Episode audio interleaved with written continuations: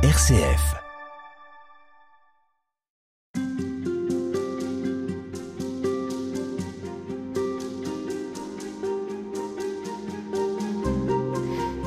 En regardant les gestes de Jésus qui guérit, nous pouvons avoir une idée de l'humanité saine et sainte à laquelle nous sommes appelés, une humanité libérée de ses peurs, capable de se mettre en route, de voir et d'entendre, une humanité à l'image de Dieu finalement. Frère euh, Michael David et bonjour. Bonjour à vous. Vous êtes moine bénédictin. Oui, De je la- suis un moine bénédictin d'Italie. Oui, De la famille euh, de Subiaco. oui, oui. Vous vivez en Val d'Aoste. Je viens à Val d'Aoste, dans une petite communauté en montagne à 2000 mètres d'altitude. Vous publiez chez Salvatore un livre intitulé Guérir, 10 gestes de Jésus qui sauve. Nous allons avec vous essayer de cheminer dans euh, cette réflexion en nous appuyant sur ce livre et en nous appuyant aussi sur les étapes que vous proposez de franchir dans ce cheminement intérieur qui va conduire, espérons-le, à trouver ce qu'il y a de plus humain en nous, la part d'humanité finalement intacte et à laquelle nous sommes appelés. Et surtout, la, la partie d'humanité que le Christ, avec ses paroles et ses gestes de guérison, essaye de nous aider à récupérer et à donner de la place pour être à son image. à son Alors justement, ces gestes de Jésus, qu'est-ce qu'ils nous révèlent d'abord de ce que lui, il est? Mais de fait, dans le- dans l'évangile de Saint Matthieu, les dix gestes de Jésus, que nous appelons normalement dans notre euh, langage les miracles, sont les gestes que Jésus accomplit après les béatitudes, donc le discours de la montagne. Et donc il y a des mots et puis des gestes.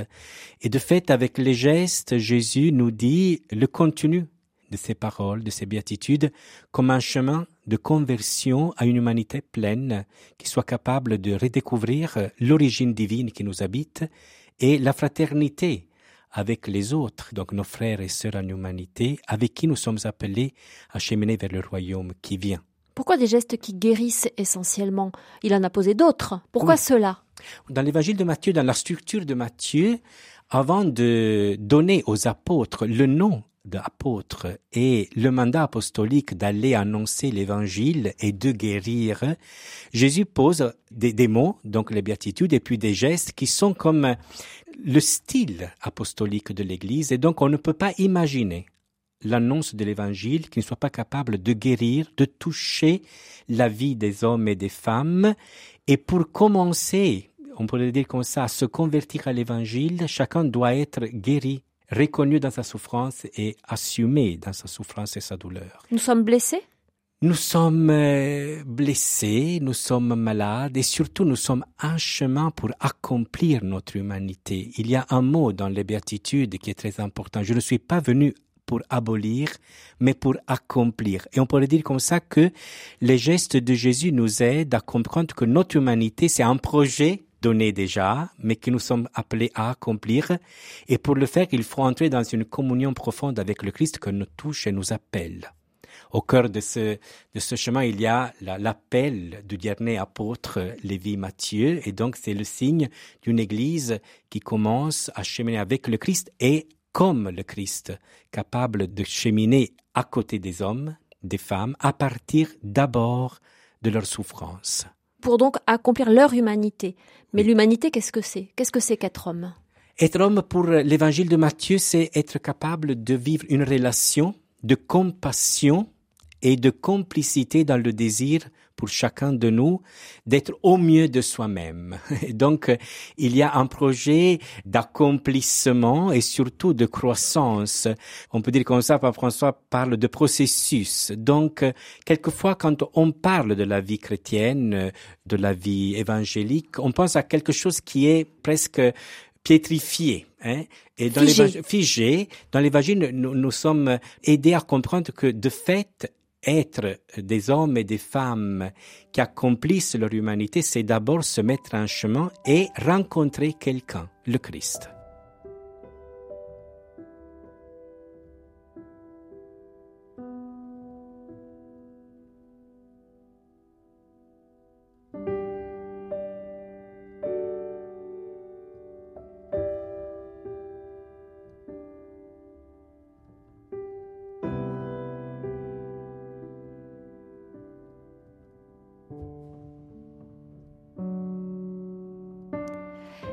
Frère Michael David, vous proposez dans votre livre, je le disais, cinq étapes.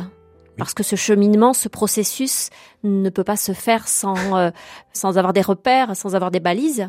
La première de ces balises, en tout cas le premier pas que vous nous invitez à faire, c'est un pas qui nous invite à sortir. Mais sortir de quoi et pour aller vers quoi? Bah, Je dirais que la première étape, c'est sortir de sa peur. Donc il y a un passage dans les dix gestes de Jésus. Donc il y a la tempête et la peur des disciples. Et donc Jésus aide les disciples à sortir de leur peur pour être capable de se mettre en chemin avec confiance. Et donc je dirais qu'il y a un élément pascal qui est euh, le fondement de notre vie chrétienne et humaine. Il faut sortir de sa peur pour pouvoir sortir de son égoïsme. C'est une traversée? Oui, c'est une traversée qui doit aussi accepter quelquefois de se confronter avec les peurs qui ne sont pas capables de nommer et qu'à côté du Christ, nous sommes finalement capables de dire avec confiance pour pouvoir sortir de nous-mêmes, nous ouvrir aux autres et donc commencer le chemin de la compassion et de la charité, donc de la guérison intérieure. Mais cette peur, qu'est-ce que c'est? Ben, la peur, c'est de fait le signe de ce que nous appelons normalement le péché originel. Et donc, euh, l'homme et la femme dans le jardin, quand on mange hein, de l'arbre interdit, de fait, la première euh, expérience de l'homme et de la femme, c'est d'avoir peur d'avoir euh, trahi quelque chose, l'amour de Dieu. Et nous tous, nous savons cette expérience. Et donc, la peur peut nous arrêter dans notre chemin, et alors le Christ vient nous dire, non, écoutez, il faut aller au-delà de la peur. C'est comme le peuple d'Israël qui sort de l'Égypte. Mais quand on dit ça, est-ce qu'il n'y a pas un risque à, être culpabilisant? C'est-à-dire que, effectivement, on est peut-être à l'origine de notre propre peur, mais on en est plus souvent victime qu'acteur. Oui, mais nous sommes tous comme des enfants. Donc, jamais on culpabilise un enfant de sa peur. On l'aide à sortir de la peur. Mais il y a un élément, j'aime beaucoup dire ça et répéter ça, l'élément c'est que le premier pas pour sortir de la peur, c'est de pouvoir traverser la honte sans culpabilisation. On le fait avec les enfants. Et Dieu le fait avec nous. Mais il nous donne aussi la possibilité de traverser nos peurs, aussi la honte que quelquefois nous, nous avons dedans de nous, parce que l'expérience de la chute dans notre vie, de la trahison de l'amour, c'est quelque chose qui nous blesse. Et le Christ, c'est celui qui est capable de nous permettre de reprendre le chemin avec la confiance. Ça, c'est le grand miracle de l'Évangile, pas seulement dans les évangiles, mais aussi dans la vie d'aujourd'hui. Qu'est-ce que vous voulez dire quand vous dites dans le livre qu'il s'agit aussi de sortir d'une espèce d'entre-deux, entre la vie et la mort? Oui, parce que nous avons tous peur de mourir.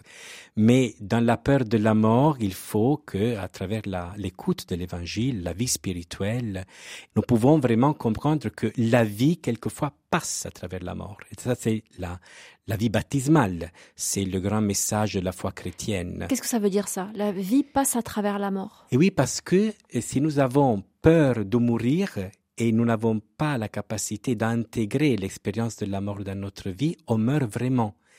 L'évangile nous aide à comprendre qu'il y a un prix pour la vie à payer, et quelquefois le prix pour vivre de façon pleine, c'est d'accepter des morts dans notre vie, et surtout la mort de l'égoïsme, c'est-à-dire la mort de notre passion pour nous-mêmes, qui nous rend quelquefois esclaves de nous-mêmes. C'est pour ça qu'il faut sortir de soi-même Exactement. Euh, les pères de l'Église parlent de philautia, l'amour de soi qui doit devenir l'amour des autres. Et quelquefois, pour arriver à ça, il faut passer par la mort d'être contre soi-même, pas pour euh, se culpabiliser, mais pour aller plus loin des horizons que nous avons toujours vus devant nous. Donc il y a une expérience, et ça l'expérience de l'évangile, de. Le salut, c'est se mettre au large. Une forme d'exode, mais qui vaut la peine? Oui, il vaut, la, peine, cet exode? Oui, il vaut la peine parce que, comme le peuple euh, qui sort de l'Égypte, on a peur de sortir, on a peur de traverser la mer, mais il y a une promesse, la promesse de pouvoir faire expérience de quelqu'un qui nous guide et qui nous accompagne. On peut rester dans l'Égypte de nos passions on est libre d'y rester. Mais la vie devient pauvre, on devient comme des pyramides. Donc il y a, on devient des, grands tombeaux. L'Égypte, c'est la terre des grands tombeaux. Euh, la terre de la promesse, Israël, c'est le désert, hein, le désert dans lequel on fatigue beaucoup, on a peur aussi, mais il y a un horizon, quelque chose qui s'ouvre devant nous. Une terre pour les vivants? Exactement, une terre pour devenir des vivants. Mais pour devenir des vivants, il faut assumer la mort et surtout, il faut renoncer à l'égoïsme, donc à la mort de soi-même.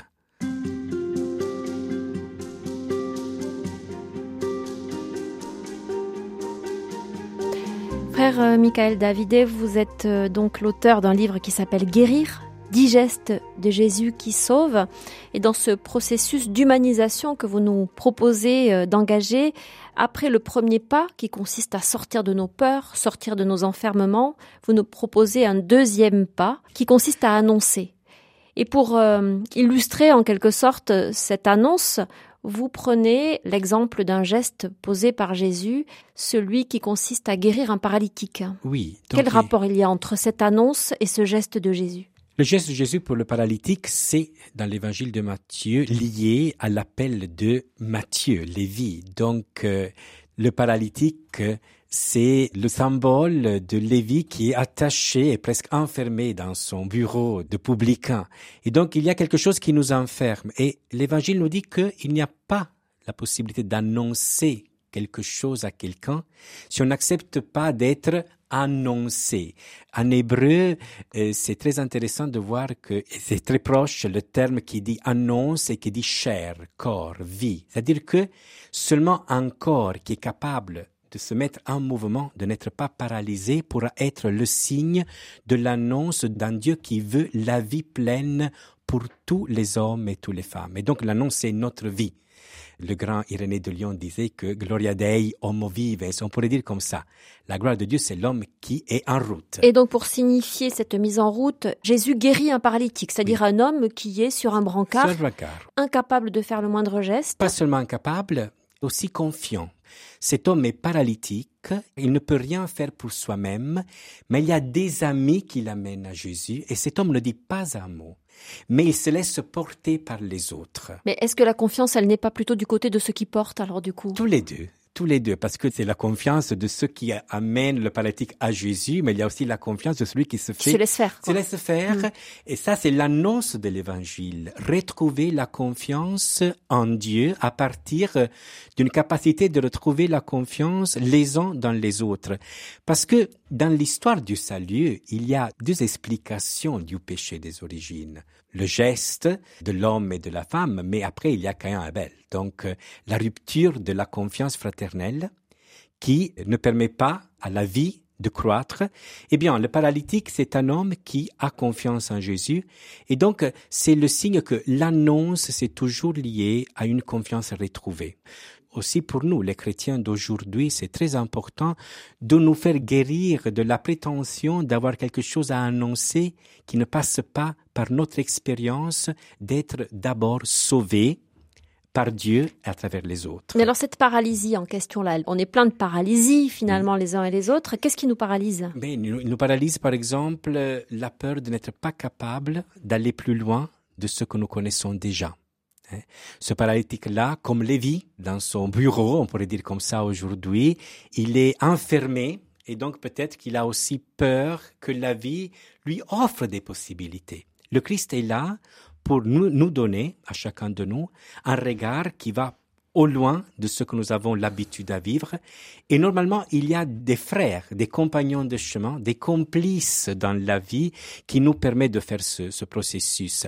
Et donc, euh, pourquoi annoncer c'est lié à cette démarche retrouvée Parce que l'annonce de l'Évangile passe par notre capacité personnelle d'être guéri et si nous, si nous avons la possibilité de retrouver la démarche de notre vie, le désir de notre vie, alors nous devenons des témoins lisibles auxquels on peut faire confiance. Incarnés, quoi. Incarnés. Parce qu'il faut se méfier d'une image de l'annonce de l'évangile trop théorique. Hein. C'est notre corps, c'est notre regard, c'est notre joie, c'est notre mémoire du salut qui est le témoignage et l'annonce d'un évangile qui touche vraiment la vie des gens. うん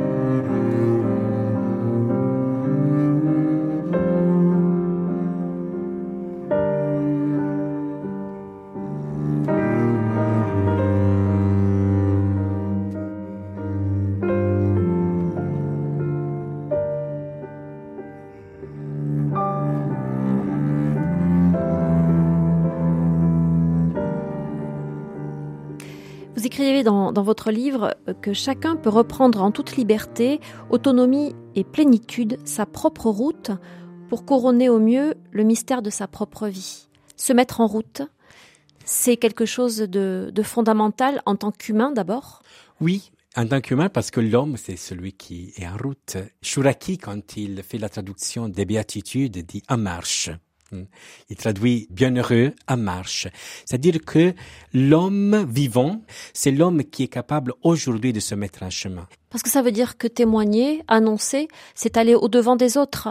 Ça n'est pas forcément attendre qu'ils viennent à nous Oh oui, surtout que le Christ, dans les évangiles, il dit les mêmes choses que Jean-Baptiste. De fait, si on lit les évangiles, le Christ dit les mêmes choses, mais avec une différence.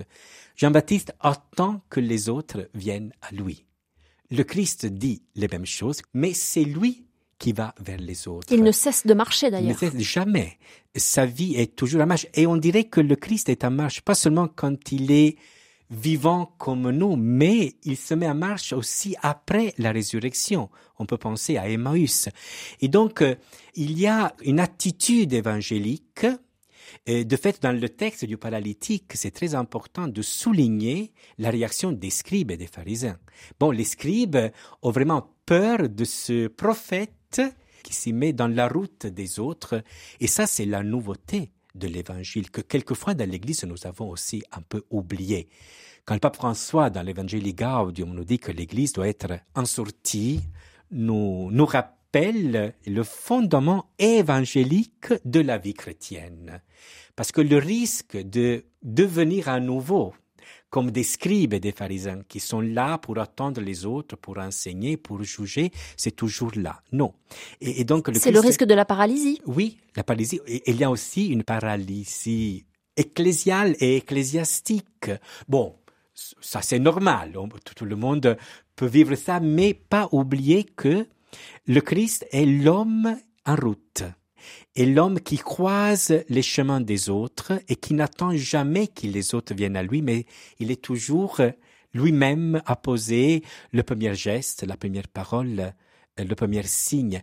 Et pour l'Église, il faut sortir continuellement de cette tentation d'être paralysé hein, dans l'annonce et dans le témoignage.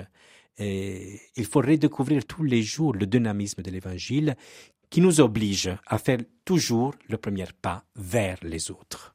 Cette guérison réelle Oui. d'un homme qui ne pouvait plus bouger et que le Christ remet debout, elle était nécessaire pour que ceux qui étaient là comprennent cette question. cette nouveauté d'attitude. Parce que après, le Christ dit au paralytique, prends ton brancard. Donc, c'est pas question d'oublier. Hein? Parce que ce que vous dites, c'est que le miracle aurait pu être qu'il fasse en sorte que le paralytique accepte avec une espèce de paix intérieure son sort. Oui, oui, non, mais, mais, c'est, mais le Christ euh, ne veut pas des hommes et des femmes résignés. De fait, chacun de nous doit accepter son sort. Mais dans la sy- symbologie évangélique, on accepte son sort, on assume la réalité de propre vie, mais sans jamais se résigner à un espace ultérieur de vie.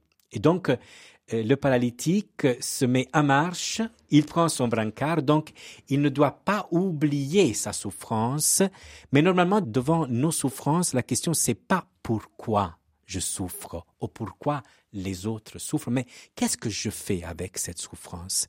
Quel est, comment dire, le, le prix que je suis disposé à payer pour que la souffrance puisse donner un fruit de plus de vie pour moi et pour les autres? Alors un prix à payer, c'est... Le prix à payer, Il faut bien entendre ça, parce que Oui. est-ce qu'on a quelque chose à payer? À payer dans le sens qu'il faut risquer. Parce que les paralytiques, comme les vies, on pourrait dire, écoutez, je suis habitué à ma vie. Hein. Parce que quelquefois, on est bien attaché aux souffrances. aux- Ça, on connaît, c'est rassurant Oui, et surtout, j'ai une identité très claire. Les autres doivent s'occuper de moi, j'ai des droits, des devoirs, mais le Christ nous demande toujours de payer, ça c'est un, un mot que j'aime beaucoup, mais pas au, au sens négatif, mais il faut que, il faut que chacun de nous soit capable vraiment de se faire euh, appeler à nouveau à la vie et risquer la vie. Et ce paralytique, magnifiquement, ne dit rien, ne dit pas merci. Il a compris, je crois, que le désir du Christ, c'est pas qu'il reste avec lui comme disciple, par exemple, ou qu'il lui dit merci, ou qu'il lui fait des fêtes, non, mais qu'il se met en chemin vers sa vie. Parce que euh, la différence entre Jésus et les autres prophètes, scribes, gourous, on dirait aujourd'hui, c'est que jamais le Christ nous guérit pour que nous restons à côté de lui, mais parce que nous allons annoncer que la vie est possible.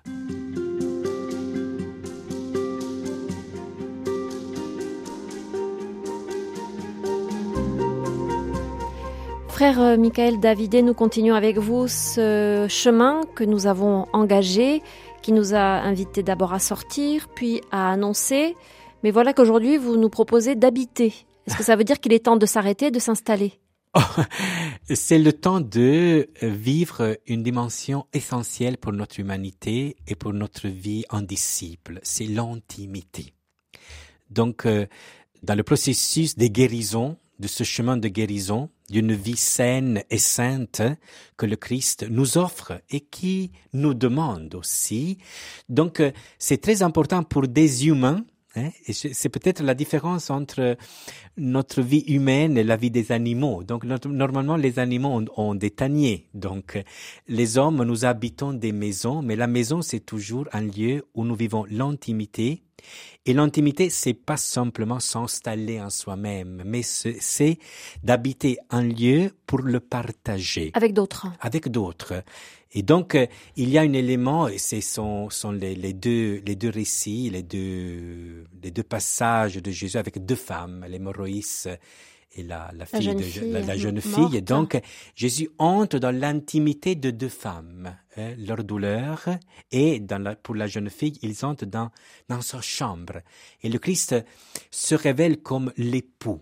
Hein, comme l'époux de, de, de, de notre humanité. Alors, c'est-à-dire, qu'est-ce qui se passe avec cette femme hémorroïs? Cette femme hémorroïs, dont le Christ, de fait, est en chemin vers la maison de, de la jeune fille qui va mourir. De- ça dépend de l'évangile, mais dans l'évangile, et- il est en train de mourir, et donc il y a aussi une Il y a certaine une urgence. Mais une femme, une autre femme, l'hémorroïs, arrête Jésus dans le chemin. Et dans cette urgence, le Christ est capable de s'arrêter et de donner du temps à cette femme qui souffre beaucoup. On peut dire comme ça pour une question de femme. Hein? Donc il y a euh, la question des, des règles, il y a la question du sang, il y a la question d'une certaine fémininité blessée. C'est-à-dire que c'est une femme qui perd du sang depuis Oui, 12 ans. Ou 12 ans. Et nous dit donc, et donc, elle est impure. Personne peut entrer en contact avec elle. Donc, c'est une femme isolée, seule. Et donc, il y a les deux formes. La mort qui arrive pour la jeune fille et la maladie, une maladie très profonde de cette femme, donc sont deux façons pour dire la mort qui peut entrer dans la vie d'une personne et surtout d'une femme qui est pensée, on pourrait dire comme ça, pour la vie et pour donner la vie. La jeune fille a 12 ans, donc elle est, elle commence sa vie de femme. Et donc, Jésus est capable d'entrer dans l'intimité. Il s'arrête pour comprendre la souffrance de l'hémorroïs. Et quand les gens lui disent de ne pas aller parce que la, la, la jeune fille est morte et donc euh, il n'y a rien à faire, le Christ demande d'aller dans la chambre. Donc d'entrer dans l'intimité de cette jeune fille pour la, pour l'appeler à nouveau à la vie. Alors habiter. Habiter, c'est un mot très important pour la vie chrétienne et pour la vie humaine. Qu'est-ce que ça veut dire? Ça veut dire qu'il faut avoir le courage d'habiter le corps, d'habiter l'histoire, d'habiter soi-même et de ne pas se renfermer sur soi-même. Parce que soit la jeune fille, soit l'hémorroïs ont peut-être la tentation de dire, bon, écoute, je renonce Ouais. à la fatigue de vivre. Hein? Et, et quelquefois, nous vivons ça. Et le Christ est là pour nous dire, non, ça n'est pas possible.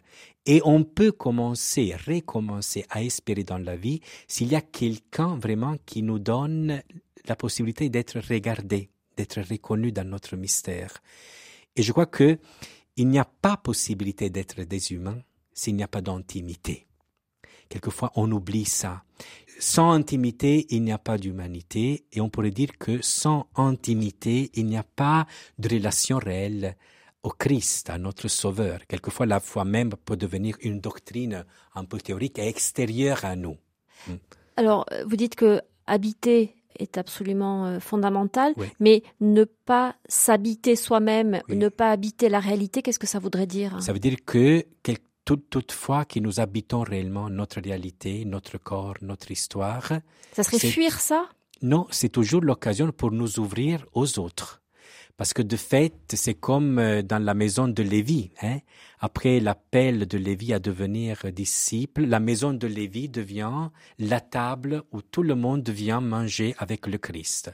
Donc, ce que je voulais vous demander, c'est le contraire de ça. Quel est le risque si on refuse d'habiter euh, ah tout ça? C'est c'est d'être désincarné finalement? Et surtout d'être enfermé, oui. Et c'est impossible d'entrer en relation avec les autres. On meurt à la relation. Et donc, c'est impossible d'être des vivants parce que nous sommes tous des individus, parce que nous sommes dans la vie, mais devenir des personnes, personnes, ça dépend de notre capacité d'être regardé et d'être capable de regarder les autres, donc d'entrer en relation. Et c'est ce que le Christ fait avec l'hémorroïs et la jeune fille.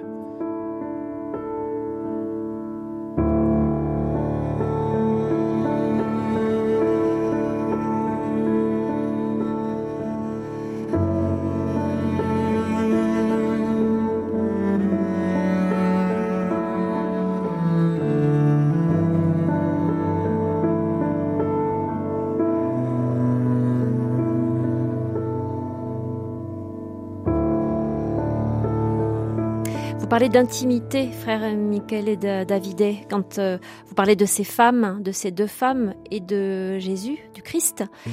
Et en, fait, il est euh, vraiment beaucoup question de toucher dans cet évangile. Et on est vraiment là dans l'intimité. La femme touche la frange du manteau de Jésus. Ensuite, Jésus va toucher cette jeune fille morte pour lui redonner la vie. On est vraiment là dans, quelque chose de très incarné, de très charnel même. Et surtout de très primaire, parce que de fait, les, les biologistes disent que c'est notre premier sang. Dans le sein maternel, le petit le enfant, hein. eh, c'est le tact. Et donc, le Christ nous donne la vie, nous redonne la vie, nous donne l'espérance, nous redonne l'espérance parce que nous permet de récupérer notre sens première pour être au monde. Et de fait, c'est très beau la parole que Jésus dit à l'hémorroïs qui a peur d'être un peu révélée parce qu'elle a essayé de toucher le Christ de façon très discrète, mais elle est manifestée à tout le monde. Le mot, la parole que Jésus lui dit, c'est ma fille, courage et surtout ta foi t'a sauvé, ta foi. Et donc pas moi, ta foi t'a sauvé. On pourrait dire que le Christ dit à l'hémorroïs, ta vie souffrante, ta vie difficile, t'a sauvé parce que tu n'étais, tu n'étais pas enfermé. Hein? Tu as été capable de risquer la relation avec moi, donc euh, avec la peur aussi d'être manifesté aux autres. Ça rejoint le paralytique, mais qui lui, on l'a dit, a quelque chose de passif chez lui quand même. Oui, oui, il y a quelque chose de passif, mais... mais, qui devient, qui devient la possibilité de changer de regard et changer d'attitude, de pouvoir, comment dire, récupérer une vie pleine. Alors, cette femme hémorroïs ose ce geste qui va la sauver. La jeune fille morte, par définition, elle, elle ne peut plus rien faire. Oui, mais il y a ses parents qui demandent pour elle. C'est encore la logique. Quelquefois, nous avons une idée, comment dire, individualiste de notre vie de foi. Mais ça, c'est très moderne, mais c'est pas dans les évangiles. On peut compter sur les autres? On doit compter sur les autres. De fait, notre foi, c'est personnel, mais jamais individuel. Et notre foi personnelle, profonde, intime, je dirais, parce qu'il n'y a pas de foi qui ne doit pas être intime, n'est pas toujours isolée. On compte les uns sur les autres parce que la foi est comme la vie. La vie, c'est quelque chose que nous partageons de fait. Quand nous venons au monde, s'il n'y a personne qui nous accueille, nous venons de mourir tout de suite, parce que l'enfant est incapable de survivre sans qu'il y ait quelqu'un qui l'aide à vivre. Et dans la foi, c'est encore plus profond. Il faut compter les uns sur les autres et être capable de mettre tous nos, moyens, mais sans s'isoler. Et donc, il y a toujours quelqu'un qui nous aide à espérer il y a toujours quelqu'un que nous avons le devoir d'aider à espérer. C'est ce que font les parents de cette jeune fille. le père en particulier. Le père, hein, dont il est beaucoup question. Oui, oui. Et grâce à qui, finalement, euh, cette jeune fille retrouve la vie? Oui, parce que c'est la supplication du père qui permet à Jésus de s'approcher à cette jeune fille en lui disant, de certaine façon, écoute, si tu as peur de vivre, tu peux encore vivre parce qu'il y a quelqu'un qui t'aime. Parce que de fait, ce que nous donne le courage de vivre, c'est d'avoir la certitude d'être aimé et surtout l'espérance de pouvoir être capable d'aimer à notre tour. Et je crois que c'est un peu, comment dire, le, le drame de cette jeune fille. Elle n'est pas plus une enfante, donc elle doit commencer à aimer à son tour. Et le Christ est là pour dire, tu es tant aimé et tu pourras aimer.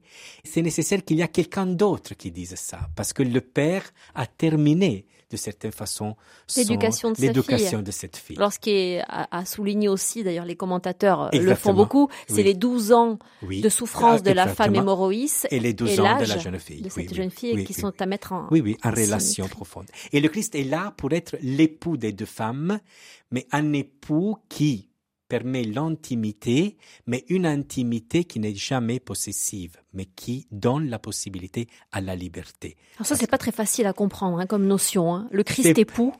Et le Christ est l'époux de notre âme. Et de fait, le Christ se présente dans ce chapitre comme le médecin et l'époux. C'est-à-dire celui qui guérit et l'époux pour une femme dans l'Antiquité, c'est le garant de la possibilité de vivre. Parce qu'une femme sans homme ne peut pas vivre, n'a pas d'identité sociale. Est-ce que ça veut dire qu'on est dépendant du Christ?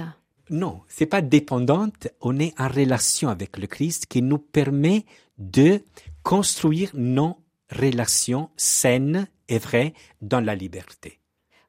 pour terminer, vous écrivez dans le livre au sujet de ces deux femmes le Seigneur Jésus donne à ces deux femmes la possibilité de se laisser gagner enfin par la vie. Oui, oui, oui, oui, pour la vie. Oui, oui, oui. ça résume tout. Ça résume tout parce que, de fait, le projet de Dieu sur notre humanité est la vie en abondance, comme dit le Christ dans l'évangile de Jean.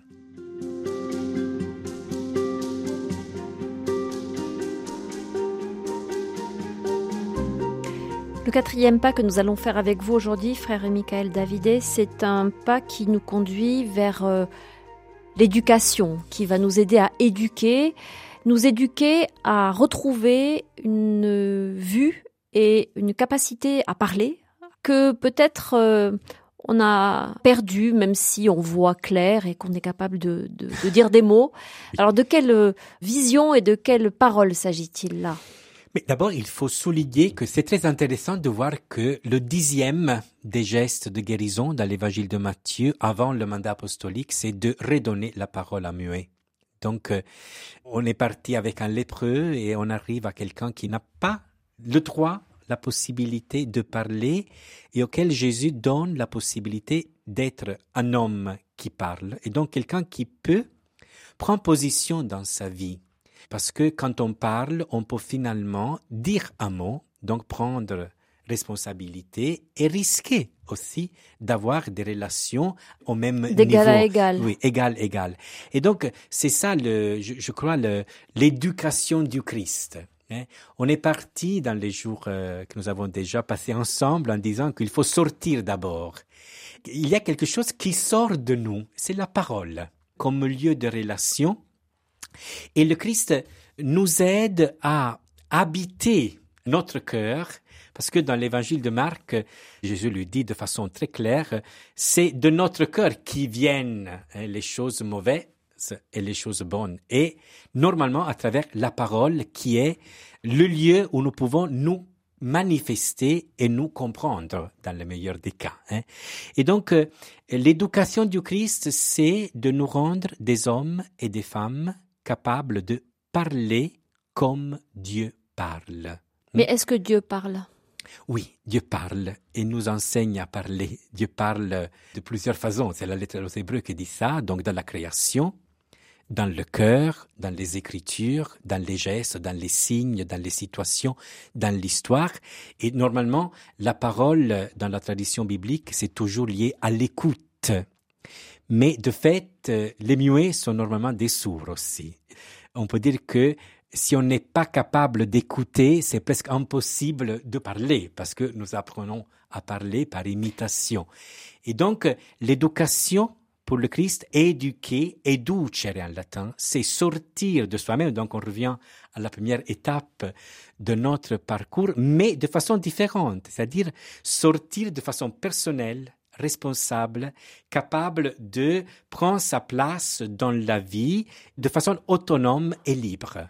Et responsable, parce qu'il y a oui. parole et parole. Ah oui, On peut parler, on peut bavarder, oui, on peut avoir des paroles qui tuent, oui. il y a oui. des paroles qui font vivre. Oui. Mais Euh, euh, la parole que Jésus, le Seigneur Jésus nous enseigne à dire, c'est la parole qui fait vivre. Et normalement, la qualité de notre parole est liée à notre euh, décision de risquer à travers la parole dans la relation. Parce que bavarder, murmurer, c'est autre chose. Normalement, la parole humaine, c'est la parole qui s'adresse à l'autre de façon directe, dans la parousia évangélique, c'est-à-dire la confiance que l'autre peut me comprendre, au moins m'accueillir.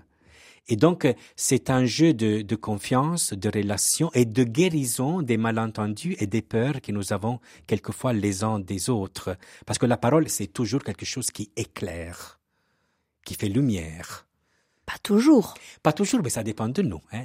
La parole de Dieu est lumière. C'est le psaume 118. Hein. La parole que nous, comme hommes, selon le cœur de Dieu, nous sommes appelés à être capables de dire, doit être une parole qui fait lumière, qui clarifie. Et normalement, quand il y a la lumière, tout est clair et surtout chacun peut prendre sa position. On peut aussi être adversaire mais on peut être adversaire clair, dans la clarté. Sans vouloir détruire l'autre. Exactement, exactement. Parce que l'amour des ennemis, c'est pas changer l'ennemi en ami, mais le respecter. Quand on est dans une relation aussi difficile, la juste parole lumineuse fait la différence. Et elle libère, Elle paraît-il. libère, exactement, oui.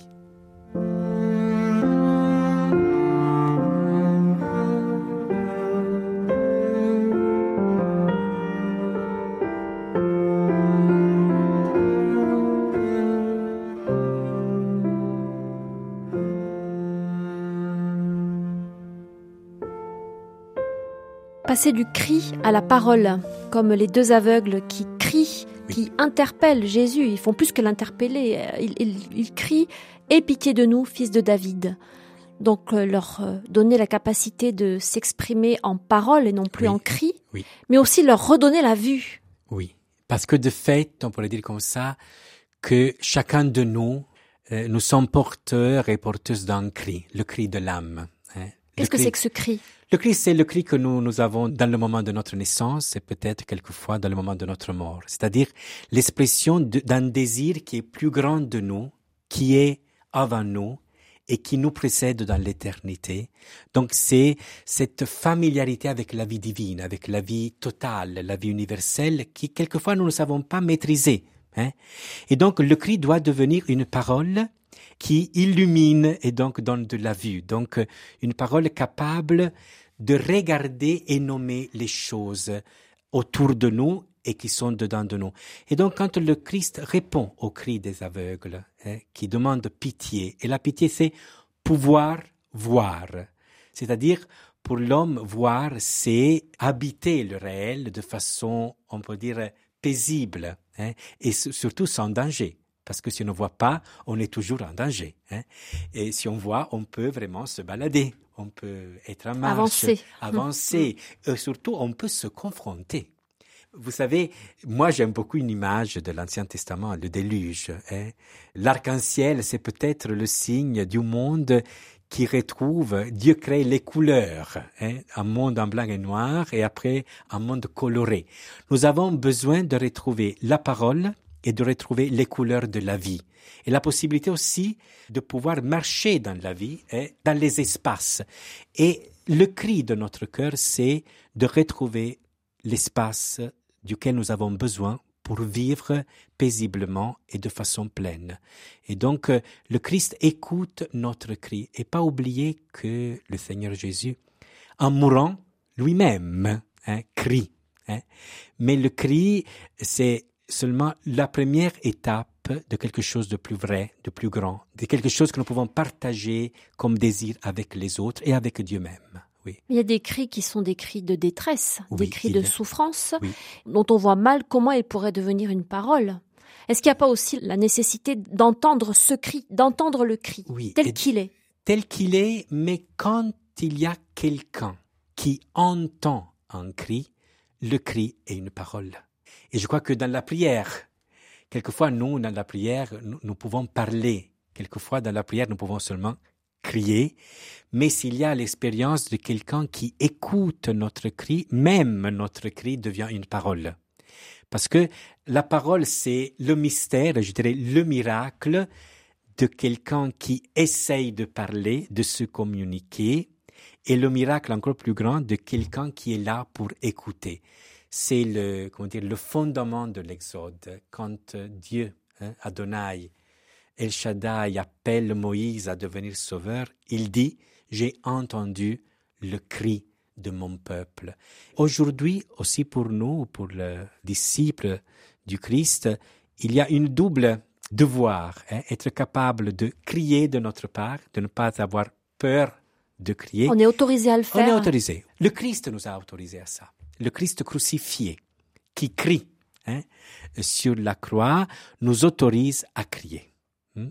Mais en même temps, le Christ sur la croix, qui fait monter son cri vers le Père, dans le silence absolu, nous dit aussi que notre cri est écouté dans le silence et donc est toujours une parole. Et être capable de donner un oreille aux cris de l'humanité, aussi aux cris les plus difficiles à, à écouter, c'est vraiment quelque chose qui change la vie, la nôtre et la vie des autres. Vous parlez du silence dans lequel Oui. ce cri retentit quelquefois. Ce silence-là pose une, une question, celle de la présence ou pas de Dieu. Est-ce que Dieu m'entend? Est-ce que Dieu m'écoute? Ça, c'est une question qui reste ouverte. Et je crois que, comment dire, le silence assourdissant de Dieu quelquefois dans notre vie, mais pas seulement dans notre vie, quelquefois on la contemple dans la vie des autres, surtout des plus pauvres, des plus petits, des plus opprimés, mais le silence dans lequel un cri retentit est déjà habité. Quelquefois, il n'y a pas une réponse, parce que il faut être très sincère, très réaliste. Humble. Oui, oui.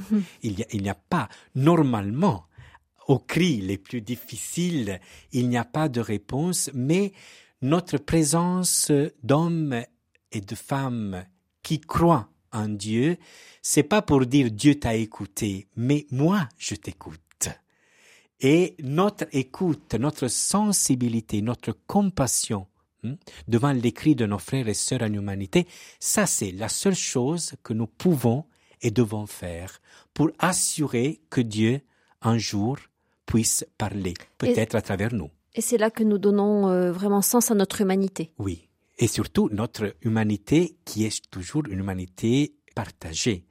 Et attention, comme des croyants, hein, il ne faut pas penser d'être toujours de la même partie de la vie. Quelquefois, c'est nous à écouter, quelquefois, c'est nous que nous avons besoin d'être écoutés, et il faut vivre tous les deux côtés de la vie.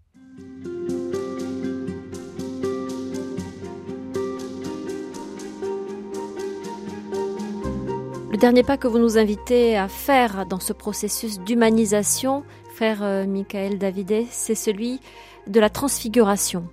Alors c'est un gros mot. Euh, le Christ a été transfiguré, mais est-ce que nous, nous sommes appelés à l'être aussi? Et, si oui, qu'est-ce que ça veut dire? Oui. Alors c'est vraiment c'est un gros mot et aussi un mot dangereux parce que dans le cadre du chemin que nous avons fait ensemble, euh, il faut pas euh, faire la confusion entre transfiguration et mystification. Hein. Transfigurer, c'est pas mystifier et surtout, transfigurer n'est pas sortir euh, des limites de notre réalité, de notre corporéité, De notre humanité, de notre donc. humanité. Transfigurer dans les évangiles, c'est évangéliser notre vie. De fait, c'est très intéressant de voir que seulement au chapitre 9e de l'évangile de Matthieu, nous trouvons pour la première fois le terme évangile. Hein. On pourrait dire que dans la sensibilité de Matthieu, on peut parler d'évangile seulement après les béatitudes, après le discours de la montagne du Christ et après les dix gestes que Jésus fait pour illustrer les béatitudes.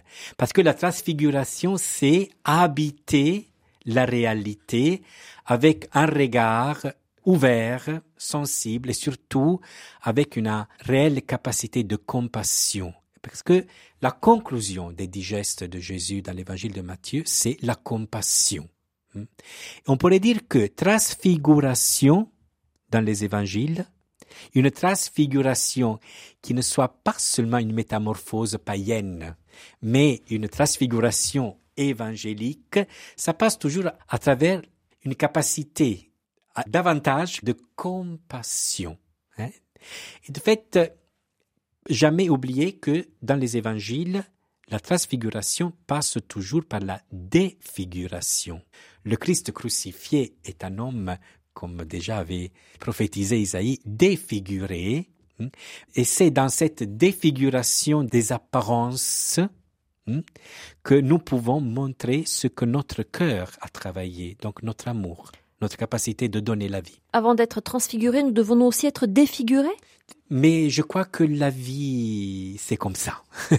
Mais alors, qu'est-ce que ça veut dire? Ça veut dire que chacun de nous, si on vit réellement un chemin d'évangélisation des profondeurs, pour euh, citer Simon Paco, s'il y a un travail réel d'évangélisation de notre vie, il y a toujours une mort à traverser. Il y a des choses qui doivent être euh, travaillé, il faut renoncer à certaines choses, il faut sacrifier aussi des attitudes, des tendances, des passions, et ça nous coûte hein, normalement. C'est une forme de dépouillement. Dépouillement et de purification, parce que l'illumination, c'est toujours le fruit d'une purification.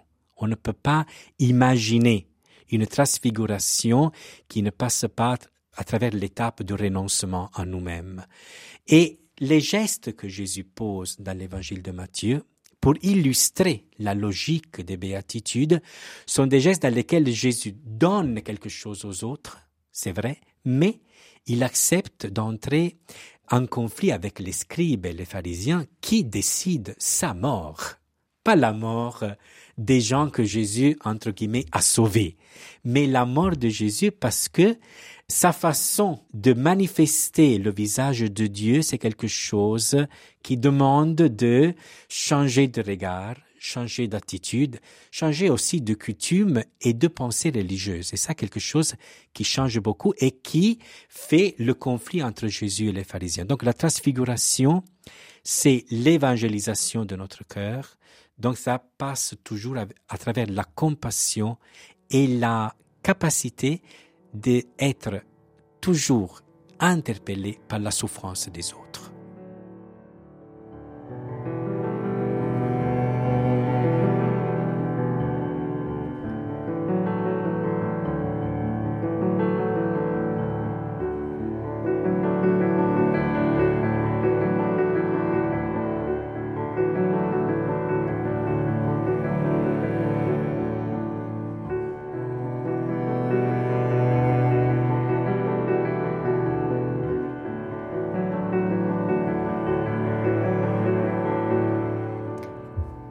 Ce processus que nous avons euh, décrit avec vous et qui conduit à la transfiguration, c'est le processus d'une vie? Oui, de toute la vie. Je crois que toute la vie nous est donnée pour vivre ce processus et je dirais qu'on commence normalement tout seul et dans la vie, on devient toujours plus accompagné dans ce processus parce que, au moins pour moi, je suis moine, c'est presque 35 ans, donc euh, c'est une vie dans la prière, dans la vie commune, dans la recherche de Dieu à partir de la parole, des sacrements et tout ça. Mais j'ai appris dans ma vie que je suis entré au monastère en pensant que ma vie s'était appelée à une recherche solitaire de Dieu.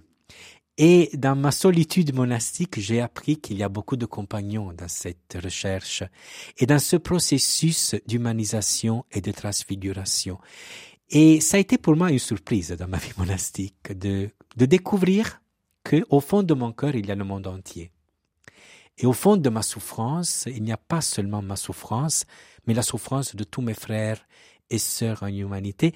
Mais ça ne suffit pas parce que au fond du fond du fond, il y a une espérance partagée.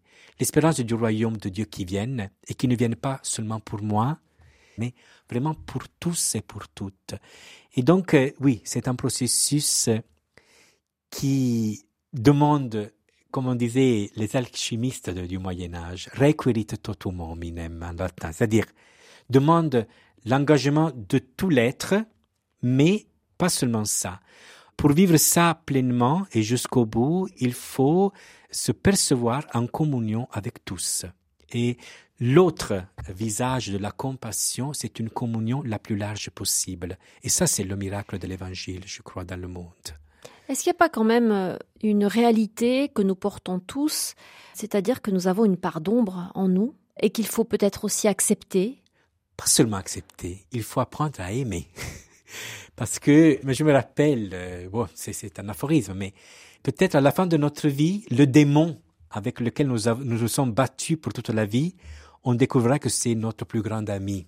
Parce que peut-être l'ombre, la limite, la fragilité que nous avons, comment dire, supporté de nous-mêmes nous permet et nous permettra de donner à la lumière la profondeur que seulement l'ombre peut donner. Donc il n'y a rien dans la vie spirituelle évangélique qui soit perdu. C'est comme dans la multiplication des pains. Parce que si on croit vraiment dans le premier article du credo, c'est-à-dire que Dieu est créateur de la totalité de la création, mais aussi de la totalité de notre petite création, de notre petite humanité. Et donc Dieu est avec nous, Dieu est dedans de nous, et surtout il est capable d'assumer la totalité de nous-mêmes. Et je crois que une transfiguration, un processus de guérison évangélique, de fait, euh, nous amène à nous réconcilier avec nous-mêmes. C'est-à-dire qu'il n'y a rien qu'on doive laisser de côté. Parce que la question, c'est pas laisser de côté, mais apprendre à offrir. Et je crois que le message de l'évangile, c'est qu'il n'y a rien que nous ne pouvons pas offrir. Et quand on offre à quelqu'un, on peut aussi, comment dire, purifier, améliorer. Mais si on commence, euh, comment dire, à se renfermer hein, sur soi-même, quelquefois, c'est dangereux de se renfermer aussi dans un projet de sainteté idéale et théorique. Ça. On ne sera jamais des anges. Non, non, surtout que le, le Dieu créateur nous n'a pas créé comme des anges. Il pouvait, mais il n'a pas décidé comme ça. Nous sommes des humains nous sommes des femmes. Un peu lestés par notre poids terrestre. Notre poids terrestre, de fait, sont nos ailes véritables, parce que c'est là que Dieu nous a rejoints dans l'incarnation. C'est quelque chose de, très important dans l'histoire de l'Église. C'est Irénée de Lyon, ça a été le premier à dire que l'incarnation, c'est le point ferme de la révélation de Dieu en Jésus-Christ. Mais je dirais que c'est le grand refrain de magistère de Pape François repartir de l'incarnation, être content d'être des hommes et des femmes, et seulement ça. Ça c'est très important parce que on entend beaucoup aujourd'hui euh, parler de l'homme, de l'humanité comme de quelque chose de monstrueux. Non. destructeur. Bah c'était ça c'était dans la tradition juive, c'était la, la réaction de Lucifer, du diable à la création de l'homme. Mais vous ne trouvez pas que ça revient un peu là aujourd'hui? Oui, parce qu'on a peur et quelquefois on a, comment dire, une tendance à mystifier. Et dans les évangiles, il n'y a pas de mystification. Ça, c'était, comment dire, la caractéristique des religions païennes, des mystères païennes. Non. L'évangile est la chair du Verbe. Et Saint Jean, dans la première lettre, nous dit que l'antichrist, c'est pas celui qui nie la divinité du Verbe, mais celui qui nie sa chair. Et donc, euh, l'incarnation, comme première étape de la transfiguration, exige que nous sommes contents d'abord d'être nous-mêmes et de ne pas imaginer quelque chose que Dieu n'a pas pensé pour nous. Dieu a fait l'homme et il vit que cela était bon. Oui, très très bon, très très bon. Pour moi, c'est très émouvant la nuit de Pâques quand on lit le récit de la création, quand on dit il créa l'homme, tout le monde se lève. Et c'est pour dire nous sommes contents d'être là. Votre livre s'appelle Guérir, dix gestes de Jésus qui sauve, frère Michael David. Et je rappelle que vous êtes moine bénédictin, que vous vivez dans le Val d'Aoste. Votre livre est paru aux éditions Salvator. Merci beaucoup de nous avoir accompagnés dans ces réflexions. Merci à vous.